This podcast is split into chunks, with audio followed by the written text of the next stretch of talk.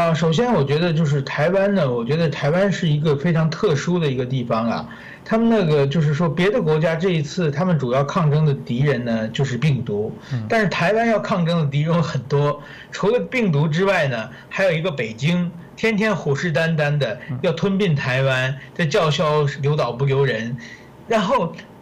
不但是有外敌。而且里边还有很多很多呼唤北，就是跟北京配合的这些呃势力，而且这势力是非常非常大的。所以说，我觉得真正的台湾在这种时候，我觉得中国呢对台湾发动的这种舆论战或者渗透战，呃或者叫超限战呢，其实有几波。第一波呢是二零一八年九合一选举的时候，也就是韩国瑜当选高雄市长那次选举。那场选举之后，有大量的假新闻充斥在台湾的这个媒体，有各种各样的中国的就是受中国影响的声音进来。所以那次呢，这民进党呃选得很惨，呃，然后呢就是亲中势力呃在台湾呃得到很大的扩张。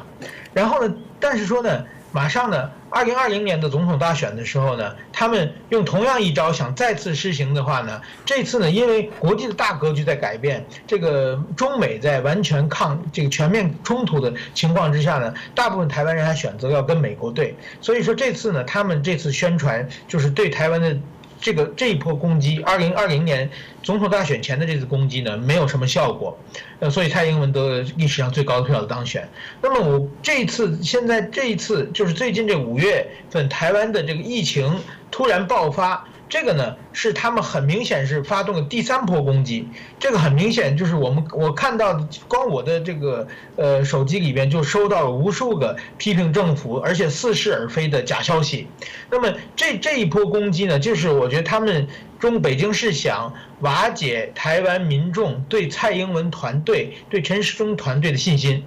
这是第一个，第二个呢分裂台湾。就是说蓝的骂绿的，绿的骂蓝的，这个已经很明显。然后第三个呢，其实呢，就希望在台湾制造混乱啊，这个很明显。比如说现在很多人出来要换掉陈时中，我觉得这是一个非常陈时中已陈时中团队到现在，虽然我我知道他有很多很多问题出现，医疗资源的分配不平均啊，呃，动作缓慢啊，有的时候统计不是很正，这个却都是有的。但是说。至少他是替着台湾防守了一年半的这么一个，一年半全世界都被攻破了，他指挥的战斗团队比别的国家多遵多守了五百天，让台湾有个非常巨大的缓缓冲期间，这个是很了不起的。第二个，即使五月十五号台湾里边的社区爆发感染之后，他在短短的时间之内用软封城的方式，没有使疫情扩大。这两点拿到全世界哪里都是非常优秀的，因为他已经完全进入状况了。你现在要把它换掉，不管换任何人上来，至少熟悉状况需要一两个月的时间嘛。那样的话，台湾现在是这个疫情如救火一样啊！现在换人，我绝对要求换人，绝对是居心叵测的。那么刚才讲一下日本的这个疫苗的问题。我我了解的是，日日本的疫苗啊，现在这条假消息是有点似是而非了。为什么呢？就是说，确实是我了解台湾跟日本接触的时候，就说，本来呢，日本疫首先日本的疫苗也都是外国的厂家呃的东西，不是日本自自己的国产的疫苗嘛。然后呢，呃，台湾说我们没有疫苗，能不能救急一下？日本问过台湾说要多少，台湾说能不能给我们一百万左右。这个呢，等于说日本也是重要的战略物资，日本订的疫苗也大部分没有到位。那所以说这个时候呢，你找别人要的话，你不可能说要多少，那你有的全给我，你不能这么说嘛。他确实有一百万这个数字说过，但是说后来在日本的自民党的部会中讨论这件事的时候呢，日本我现在到六月四号送给台湾的是一百二十四万剂，是日本中央政府能够调动的所有的疫苗。就是除除了日本分到各个地方去已经施打的疫苗之外，作为预备的疫苗里边，这是所有的疫苗。当时日本自民党就是有人说，要不我们分给台湾一半，有人这个声音，我觉得这种这种意见也也是合理的嘛。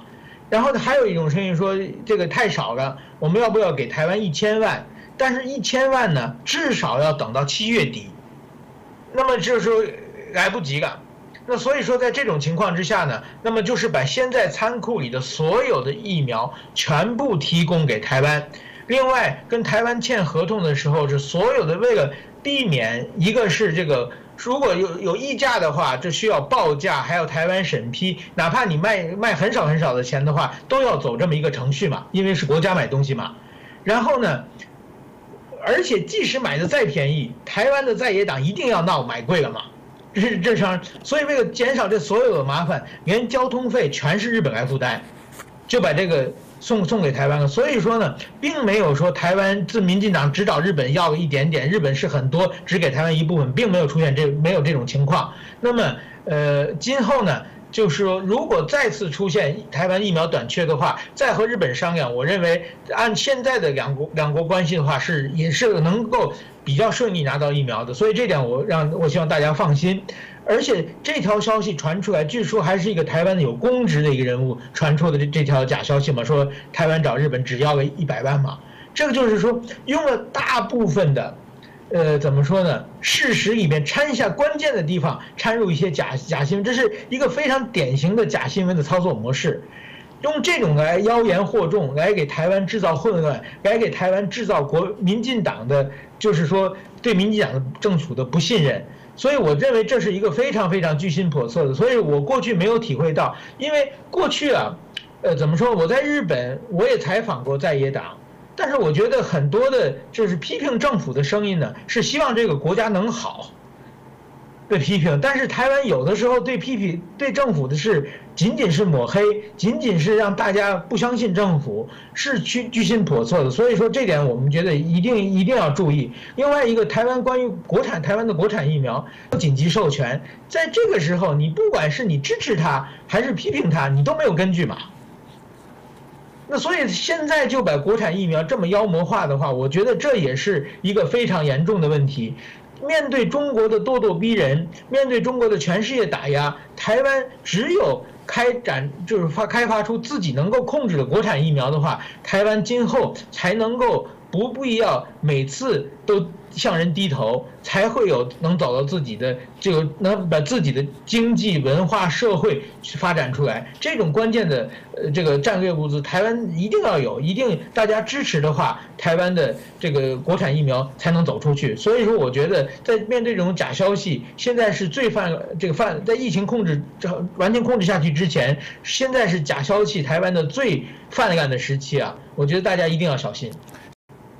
呃，我觉得就是说这一次呢，呃，关于这个疫疫苗的事情，确实，其实啊，就是疫苗送给台湾之后，其实整个的日本社会反应都是很好，对日本政府这个表现呢，也都是表示支持。这个呢，确实是一个很少见的一个一个事情，就是说这种外交的话，不是政府争取到的外交资源，而是把自己的战略资源送给别的国家。能够得到这个舆这个舆论的广泛支持，这这种事情是一个非常少见的一个现象。换句话说，也是说明日本国民对台湾的感情是非常非常深的。那么，呃，怎么说呢？我觉得日本这次行动呢，其实背面它它有几个目的。第一个呢，当然主要是帮助台湾的。这个并不仅仅是这个三幺幺三一一的这么一个十年前的日本地震的时候，台湾对日本有个很大很多的帮助。这一件事当然日本人铭记在心，到现在为止还有很多很多日本人都在提这个事情。还有一个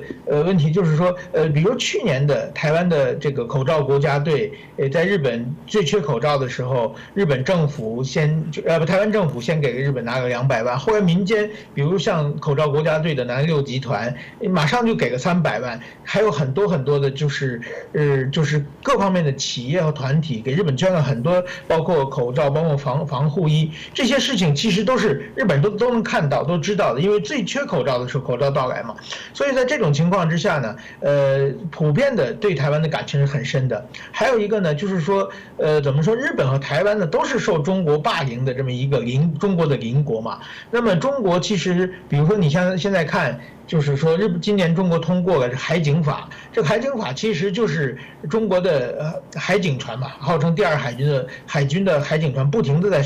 骚扰日本的这个沿海部。这方面呢，呃，当然台湾也是一样，台湾是这个共机来绕台嘛。这种现象，呃，怎么说呢？日本当然觉得有一个同仇敌忾的一种感觉了，觉觉得，而且日本知道这个台湾的抗压能力比日本还要小嘛。所以说呃一定要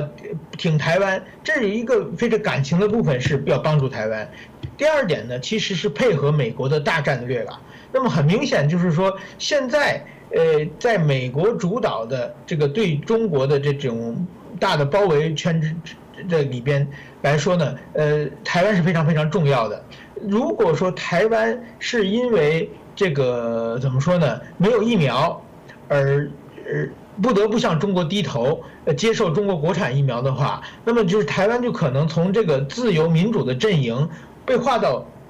独裁那个阵营去嘛，站在中国那一边嘛，这个呢对整个的自由民主阵营都是一个很大的损失。所以说呢，配就配合美国，这也是一个非常呃重要的一一个方面。另外一个呢，我觉得还有一个是对中国有很强烈的这种不满情绪啊。这个所谓的中俄中国的战狼外交啊，什么都要插手，什么都要管，这种感情也是，就是中国你要封锁台湾各方面，我偏不让你得逞。就有有有有有这么一一一种感觉了，比如说这两天在台湾的媒体报的并不是很大的一个消息，但是前几天日本的那个外相，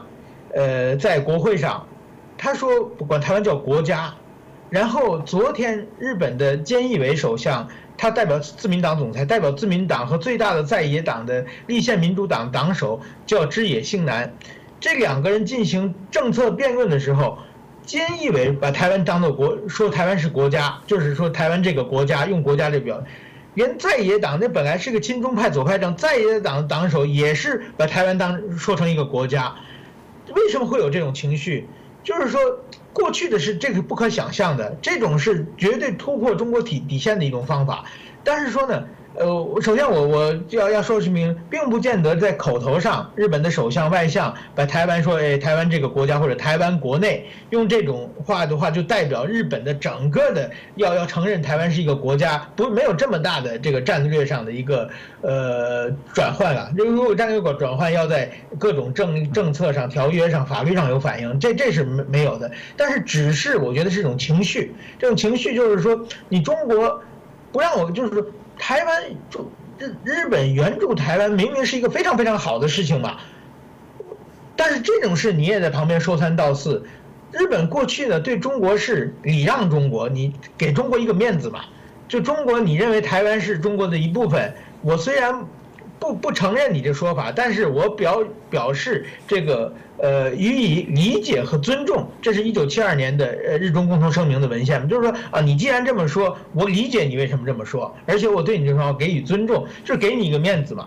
但是说现在日本发现，我不管做什么，你都要插手，你都要抗议，连帮助台湾这你都要抗议，所以说呢，我就不满嘛。所以这种说，我看你怎么办，就是把台湾当做国家来表现。吃惊的是呢，中国既然没有在表面上抗议啊，就是说中如果说过去的话，这一定是轩然大波。但是现在中国为什么没有抗议？我觉得中国觉得抗议不过来了嘛。现在全世界这种事情都很多嘛，呃，然后呢，就是说，所以说呢，对中国宣泄、对中国的表达不满，这也是日本的一一个呃方式了。那么其实呢，我觉得这就是习近平这几年的战狼外交给中国带来的中国的外交政策负面影响嘛，全世界都往纷纷往台湾方面靠拢嘛。还有一个呢，我觉得这一次呢是非常了不起的，就是台湾和日本断交将近五十年。